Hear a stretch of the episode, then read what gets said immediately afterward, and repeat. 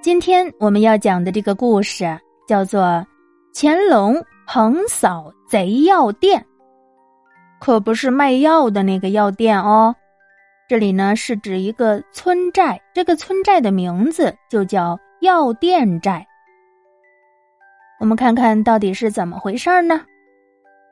相传在清朝乾隆年间，在洛阳通往北京的一条官道上，有个村子名叫。药店寨，寨子并不大，只有一千来户人家。哦，一千来户人家不小了。我们的村子只有一百多户人家。但是这个药店寨呢，地理位置十分重要，背靠着巍巍邙山，俯瞰滔滔洛水，南通古都洛阳，北临黄河孟津渡口，自古以来一直为陈兵要地。周武王、汉光武、唐太宗都在这里摆过战场。如今寨子附近还备有汉代阅兵点将的平乐观台和三个汉代的古墓。那个时候，药店寨的人大部分都姓黄，只有一家姓张。这个张家有兄弟五人，在这里开了一家客店，他们以客店做掩护。在这一带打家劫舍，无恶不作，被老百姓们称为“五只虎”。就连河南府的知府傅中庸都不敢惹他们。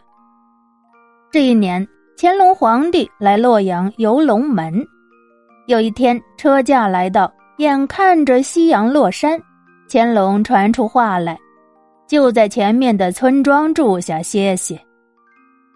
一听说皇帝要在药店寨宿驾，这可吓坏了前来接驾的河南知府傅中庸。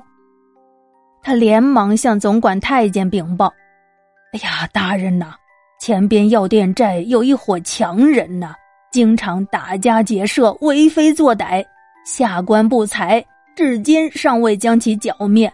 恳请总管大人禀明皇上，今晚千万不要在此地住下呀。”以免歹徒惊了圣驾，恳请御驾再往前行个一二十里，即可到达洛阳府。那里我已经备好接驾事宜，敬请圣上三思。大总管听了知府的禀报，赶紧如实奏明了皇上。乾隆一听大怒：“好你个副知府，几个小小的毛贼竟然都拿办不了！”真是一个不中用的奴才。接着，乾隆寻思了一下，让大总管靠近身旁，如此这般吩咐了几句话，然后摆驾直奔河南府城洛阳。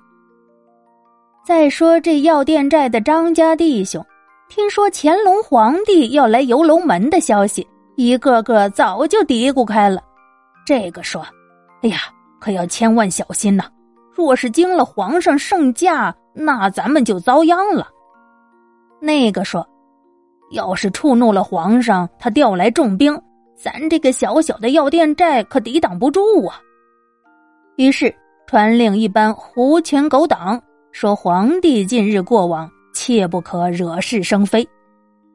这张家弟兄也提心吊胆的躲在寨子里，时刻准备逃上山去。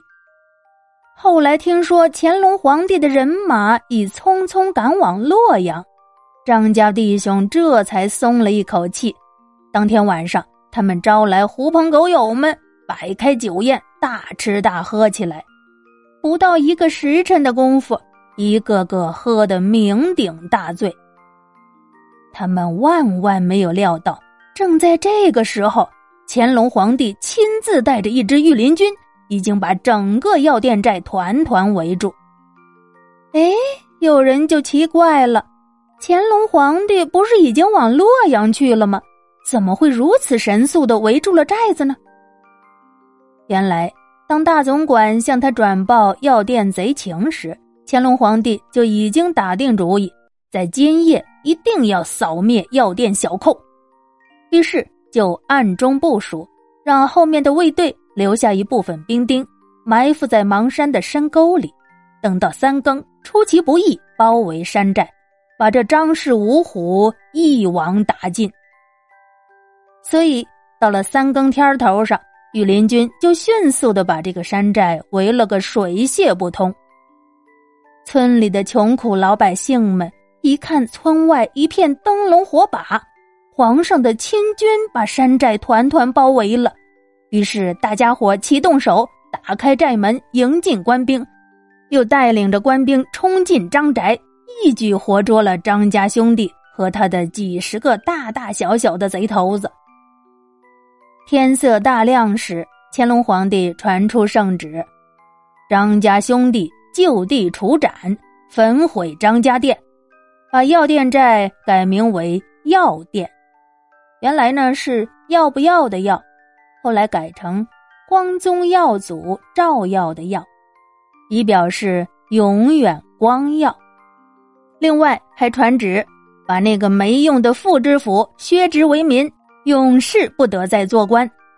这可真是大快人心呐！